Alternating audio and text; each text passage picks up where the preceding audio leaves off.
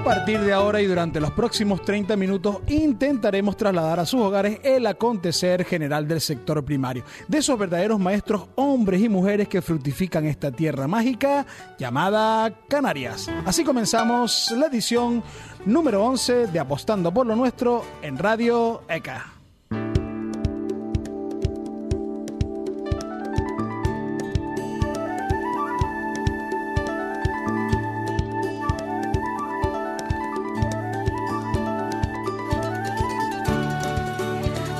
Nuestro sumario de hoy, pues como siempre, eh, lo abrimos con la, eh, el programa, con la editorial, esa reflexión que hacemos desde esta atalaya y sin creernos más que nada, desde una posición neutra y de humildad.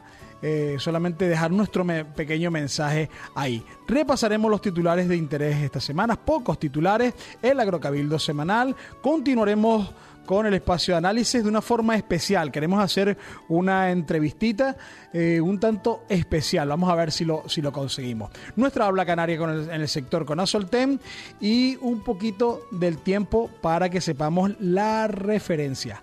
Comenzamos.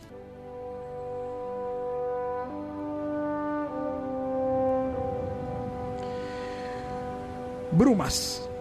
El agua de las brumas, la lluvia horizontal de nuestros alicios eternos, podría ser una buena alternativa para paliar en determinados lugares algunos problemas de escasez de agua en las islas. Desde el consumo en caseríos y zonas de cumbres aisladas hasta el uso para repoblaciones o para la prevención de incendios.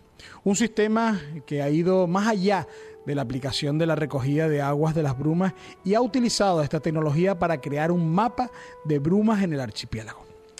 La idea trata de captar el agua que se encuentra en la bruma, porque este agua precipita al contactar con algún objeto, una forma tan vieja como nuestros vientos eternos. Es la forma de traducir tecnológicamente el proceso que realiza de forma natural los árboles en su toque repetido eh, con las nubes. Y no es algo que debiéramos menospreciar. En las islas se están recogiendo eh, por este sistema hasta aproximadamente 1.700 litros de agua al día. Alrededor de 850 personas, 850 canarios podrían tener de este modo garantizadas y cubiertas sus necesidades de agua para el consumo humano o también, que es lo que nos ocupa, una fuente de este recurso tan preciado para el desarrollo de la actividad agraria. No es la alternativa a la desertización que nos amenaza, pero al menos es una iniciativa al respecto para enfrentarnos a lo que el destino se empeña en presentarnos como irremediable. Al menos aún tenemos, aún nos queda nuestra lluvia horizontal. Menos es nada.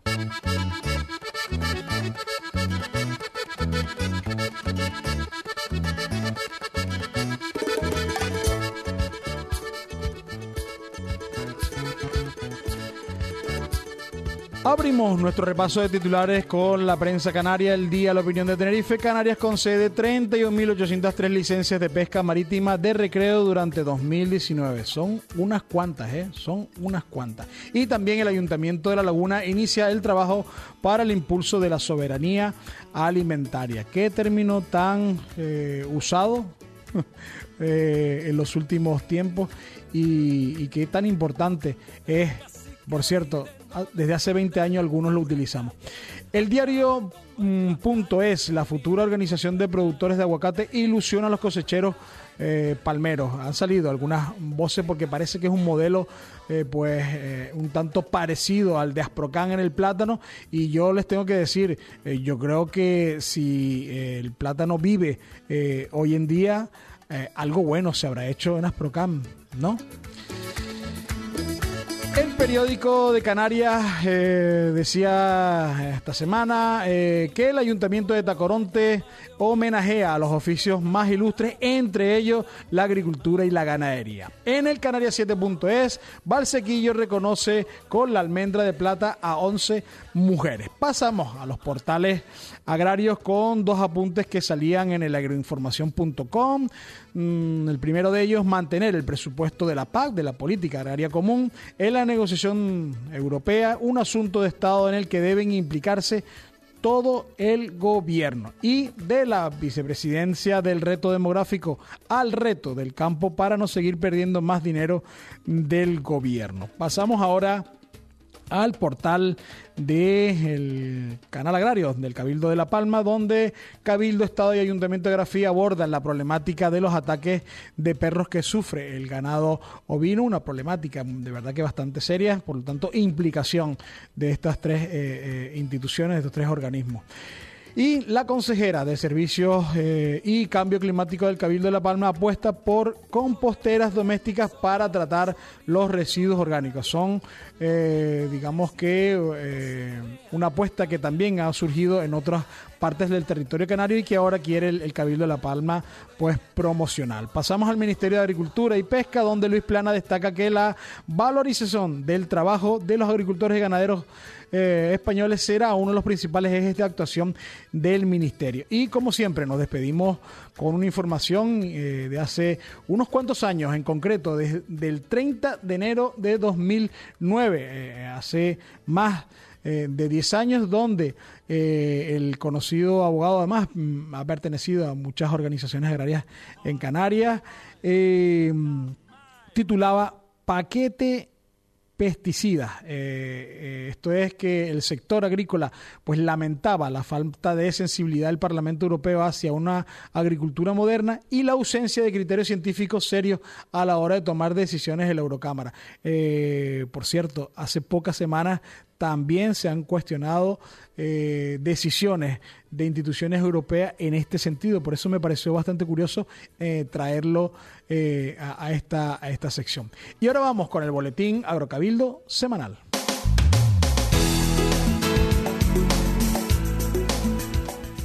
Agrocabildo Semanal, servicio de información del Cabildo Insular de Tenerife destinado al mundo rural, periodo del 24 al 30 de enero de 2020. Ayudas y subvenciones en vigor. Ayuda para la producción de miel de calidad procedente de la raza autóctona de abeja negra. Plazo abierto hasta el día 31 de enero de 2020. Avisos fitosanitarios. En el cultivo de la viña. En el caso de presentar viñas con síntomas de enfermedades de la madera, se debe extremar las precauciones en el momento de la poda para evitar su dispersión. Para ello, la poda se realizará en tiempo seco, aplicando mastic protector en los cortes de mayor diámetro y desinfectando las herramientas de poda de manera regular. Asimismo, después de la poda, se podrán aplicar productos fitosanitarios autorizados a los cortes de poda. Próximas actividades agrarias. Jornadas Poda de Frutales, días 4 y 7 de febrero a las 4 de la tarde, en Centro Rural de Candelaria, día 4, y en Bodega Comarcal de Valle de Guimar, día 7. Más información en la Agencia de Extensión Agraria y Desarrollo Rural de Guimar. Curso homologado, desijado y otras labores de cultivo en platanera entre los meses de marzo y diciembre de 2020. Abierta la preinscripción hasta el 10 de febrero. Recomendaciones de riego. En platanera. Los datos están expresados en litros por semana y planta. En caso de lluvia, deje orear el terreno.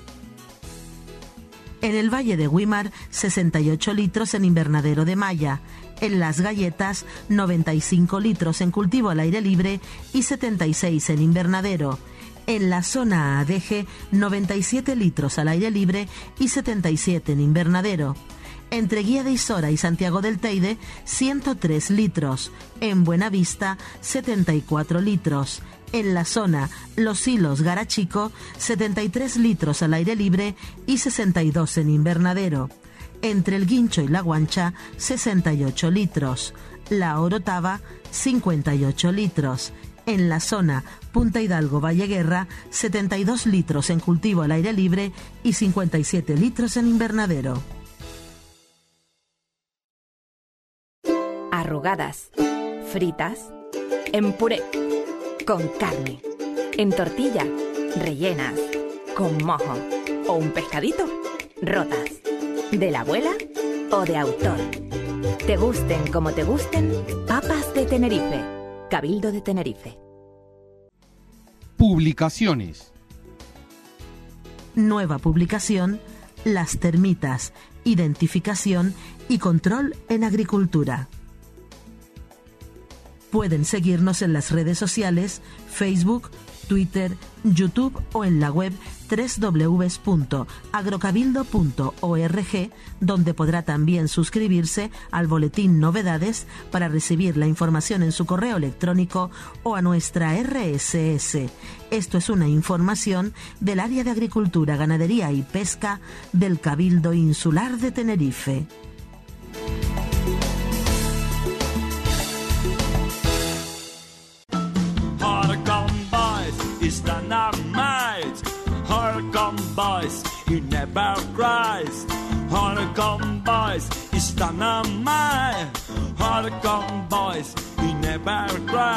Bueno, con eh, digamos que eh, ese fondo musical de Aristides Moreno eh, muy, muy apropiado, porque aquí tengo ahora mismo invitados al otro lado del teléfono.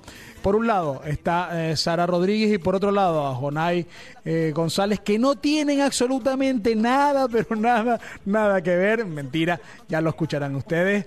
Eh, quiero hablar con ellos de formación, quiero hablar con ellos de innovación, eh, quiero hablar con ellos de muchísimos asuntos y voy a hacer, voy, a intentar hacer no una entrevista, sino un diálogo, una tertulia entre amigos. buenos días, Sara. Buenos días. Hola, Jonay, buenos días. Buenos días. Bueno, eh, espero que no haya yo invadido esa larga lista de oficios que tienen ustedes en la finca Las Pérez y comienzo eh, preguntándole eh, a Sara cómo va la finca Las Pérez. Bueno, pues pues va despacito, va despacito. Somos dos personas y, y es un lugar grande, ah. Entonces pues despacito y con buena letra. Jonay, ¿tú opinas lo mismo? ¿Va despacito esto? Sí, sí, sí, sí. Vamos pasito a paso y, mirando para el cielo a ver si llueve.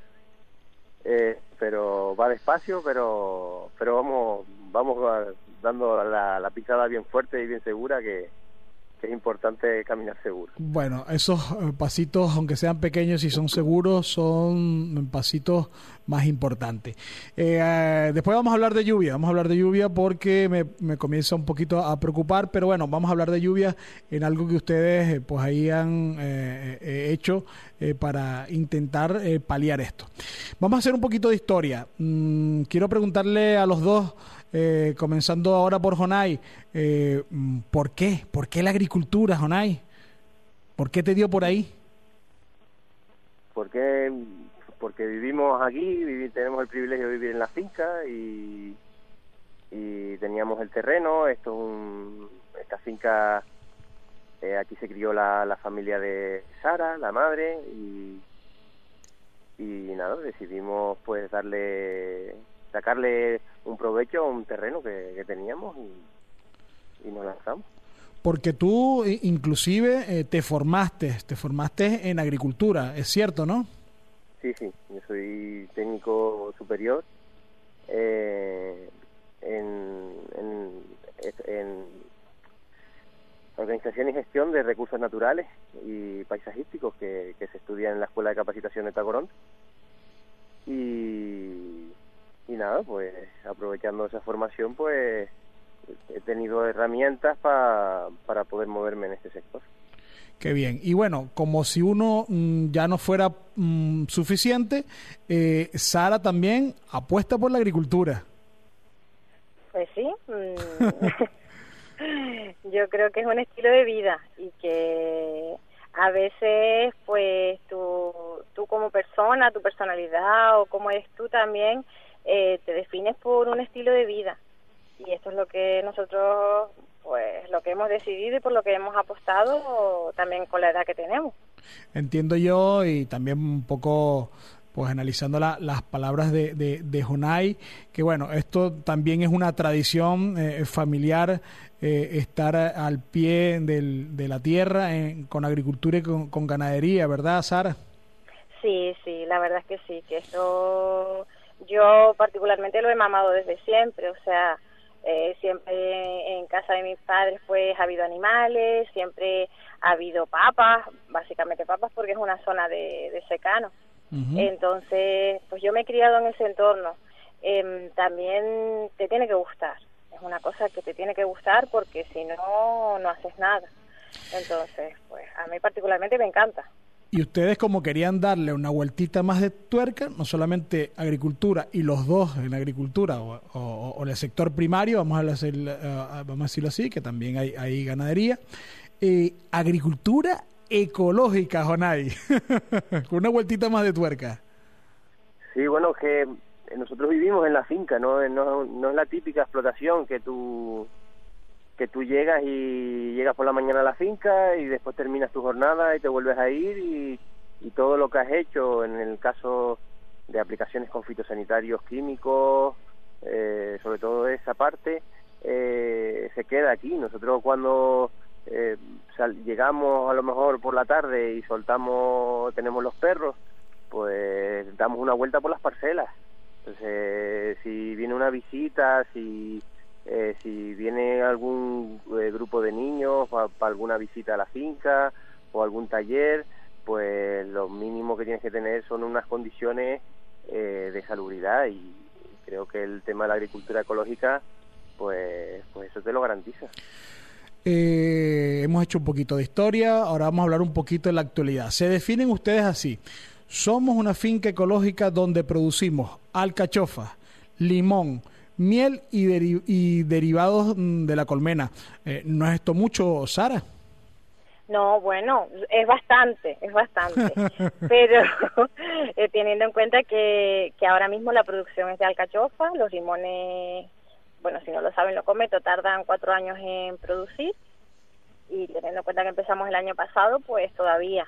Y sí, es que es cierto que la, solamente las colmenas ya dan muchísimo trabajo, muchísimo trabajo pero bueno, mm, consideramos que miel y limón pues era una buena opción, una buena mezcla. Y, bueno, en principio es eso, como los limones no están produciendo, pues nos centramos en las colmenas, en las charlas, en las clases con los niños, eh, un poco, sí, quizás sí que si lo ves desde fuera se ve mucho, pero es, es cuestión de organizarse también. Sí, porque ellos eh, como quisieron mm, seguir dándole vuelta a la tuerca, eh, no solamente tenían, y ahora quiero preguntarle después a, a Jonay un poco mm, para que nos hagamos ideas, ¿no? La superficie o número de árboles o número de colmenas, pero que como, como era poco, mm, a todo esto le añadieron el apartado formativo, que es con el que me quiero despedir, pero vamos a, vamos dejarlo ahí un momento eh, en stand-by. ¿De qué superficie estamos hablando, Jonay? Pues, eh, estamos hablando de, eh, de cultivo una hectárea y media de cultivo. Entre eh, también tienes que sumarle no solo el limón, sino que también tenemos una parcela de 5.000 metros de castañero, que también Sara ahí es, ella es la que controla toda esa parcela, el tema de la recolección, después entre los dos la clasificación de castañas. Pues, Bajo agricultura ecológica también, hay que decirlo, ¿no? Todo, todo. Eh, y después tenemos, eh, son 6.000 metros de, de alcachofa, eh, más otras parcelas con ciruelas, otras parcelas de, de hortícola más pequeñas, pero... vayan ustedes sumando, ¿eh? Vayan ustedes sumando porque yo perdí ya la, la cuenta. ¿Y colmenas, Jonay? ¿Colmenas en este momento? Censadas 250 censadas. Eh, estamos hablando de, de, uno de los mayores productores de, de miel eh, ecológica de, de, Canarias, entonces. Eh, nosotros, el, cuando empezamos el proyecto, decidimos empezar censando 100 colmenas en, en ecológico pero debido al año pasado tan más, pues reducimos la cantidad de colmenas a 70. Van jugando con eso, ¿no? Sí, sí, claro, sí, porque eh, también tiene unas condicionantes de, zonas de, de pecoreo, de zonas donde tú tienes y puedes tener esas colmenas, entonces eh, viendo los años como vienen y, eh, ya hemos tenido ya bastante también, se nos han eh, muerto colmenas del año pasado de hambre y estamos reponiendo ahora, pues a veces vale más ser un poco más cauto y, ir más sobre seguro porque, porque nos estamos jugando bastante. Bueno, aquí en Radio ECA nos encanta hablar siempre, semanas, semanas, con nuestros invitados de, de, formación, porque bueno, es uno de los objetivos, de los grandes objetivos, si no el primero, de, de, esta, de este proyecto cultural como es Radio ECA, mm, de formación. Eh, Sara, eh, talleres y cursos relacionados con apicultura y medio ambiente. Sí, eh, con apicultura concretamente por los colegios. Trabajamos por los colegios eh, según los ayuntamientos. Nos reunimos con los ayuntamientos, con los concejales, y ellos pasan la propuesta luego a los colegios y si están interesados nos contratan las charlas. Eh, eso en cuanto a apicultura, luego en cuanto a reciclaje y medio ambiente, ya luego en casa, en casa mm, en, un, en una esquinita, como digo yo, de la finca, pusimos una pequeña, una pequeña escuelita rural, pusimos escuelita rural la Abejón, en la que fomentamos el reciclaje y también tenemos la lana de las ovejas, que tenemos ovejas, y hacemos pues muchas cositas con, con estos materiales naturales que los niños pueden hacer y bueno, les encanta porque son creaciones propias y, disfrutan muchísimo, aparte de contar cuentos, en valores y todo ese tipo de cosas. Eh, entiendo entonces que la formación no solamente es en la propia finca, sino que también eh, se da donde donde sea mm, requerido, ¿no, Jonay?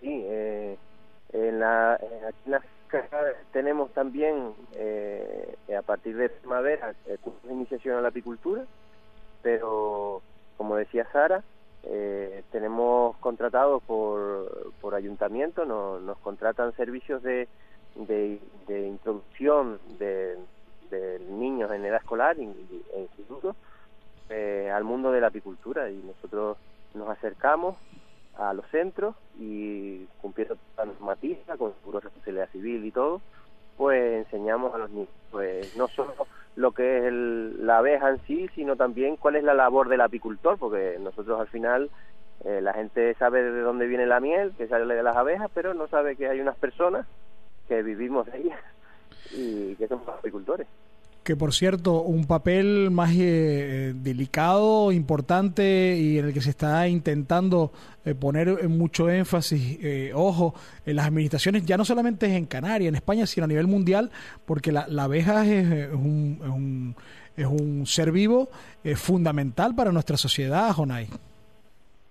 Sí, pero junto con la abeja hay polinizadores que, que están en el mismo entorno que al mismo tiempo que, protegemos la abeja, ¿no? Que al final de lo que hablamos es del uso de, de agroquímicos o, de incluso de, otros sectores donde la contaminación ambiental es tan grande, pues al mismo tiempo que proteges a la abeja, proteges todo el entorno y, es tan importante porque la diversidad depende de ello.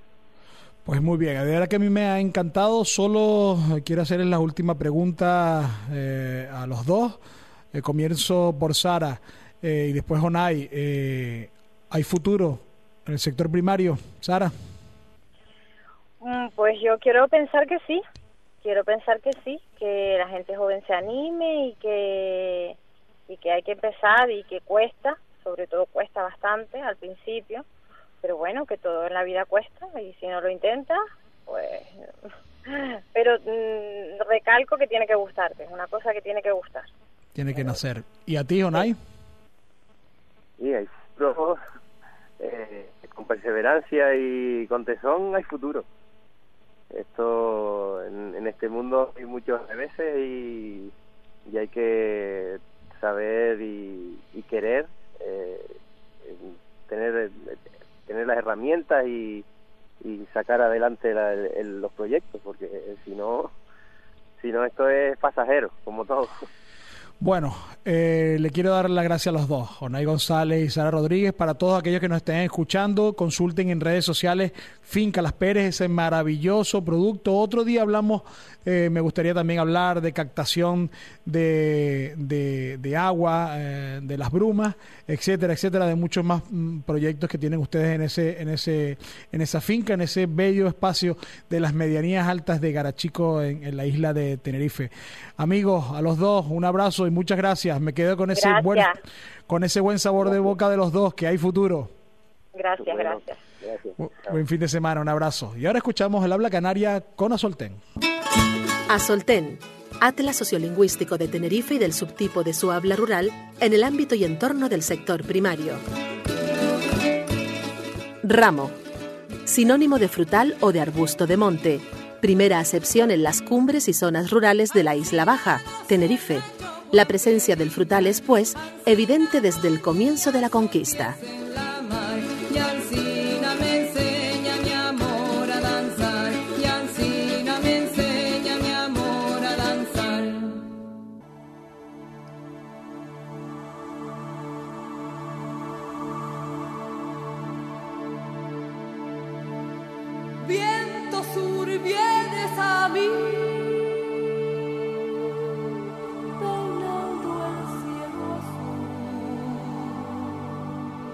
Bueno, vamos a hablar del tiempo, de ese tiempo que anda tan, vamos a llamarlo eh, impreciso, eh, discordante, eh, porque cuando tiene que llover llevamos muchos, muchas semanas, iba a decir muchos días, pero ya es que son semanas, inclusive hasta meses, sin tener unas gotitas de agua interesantes, bueno, caen de vez, de vez en cuando pero no de la forma regular como lo necesita no solamente el sector primario, sino que la necesitamos todos. Pero bueno, calendario lunar eh, para esta semana, eh, un cuarto creciente eh, el día 2 de febrero, es decir, mañana eh, o hoy domingo, ¿no? Dependiendo si me estás escuchando eh, el sábado o si me estás escuchando el domingo, donde vamos a tener un cuarto creciente a partir de las 02, de las 2 de la madrugada y 43 minutos, cuando la Tierra pues adquiere una distancia eh, o la distancia entre la, Luna y la Tierra es de 399.638 kilómetros. Cuarto creciente, pues recordemos que en el cuarto creciente la savia comienza, empieza a movilizarse hacia arriba, por lo tanto es ideal para siembra de hortalizas de hojas, las coles, las espinacas, las lechugas, las acelgas, toda ese, eh, todo ese grupo de eh, hortalizas de hoja y que le viene eh, muy bien con el cuarto creciente. Bueno, como cada semana intentamos llevarle a ustedes media hora de sector primario, con nuestra reflexión en la editorial, Bruma o agua de bruma eh, por cierto, tema que se nos quedó pendiente con Jonay González y Sara Rodríguez, que han sido nuestros invitados en el tiempo de análisis, que más que análisis fue, eh, digamos que una conversación con amigos, con jóvenes agricultores y ganaderos que están apostando por este sector. Hicimos un poquito de historia con ellos, el por qué, el por qué uno y otro ha apostado por la agricultura. Por cierto, premiados, premiados por ellos. Eh, el mejor premio es mm, comprarle eh, sus productos. En la actualidad, eh, pues una finca ecológica, digamos que ejemplar, con alcachofa, limones, castañas, miel, con derivados de la colmena impartiendo formación, que todavía les queda tiempo para ello, mm, de apicultura, de medio ambiente. de verdad que todo un lujo hablar con, con, gente como, como esta. En la técnica, Cristóbal Santana, presenta y dirige Juanma Gutiérrez también. Puedes seguirnos en Facebook, en Twitter, en YouTube, en Instagram y Vox o puedes escribir al correo apostando por lo nuestro arroba gmail.com. Nos escuchamos todos los sábados y domingos a las 7 de la mañana aquí en Radio ECA y como siempre decimos y no nos cansamos, recuerden, la tierra no es un regalo de nuestros padres, es un préstamo de nuestros hijos.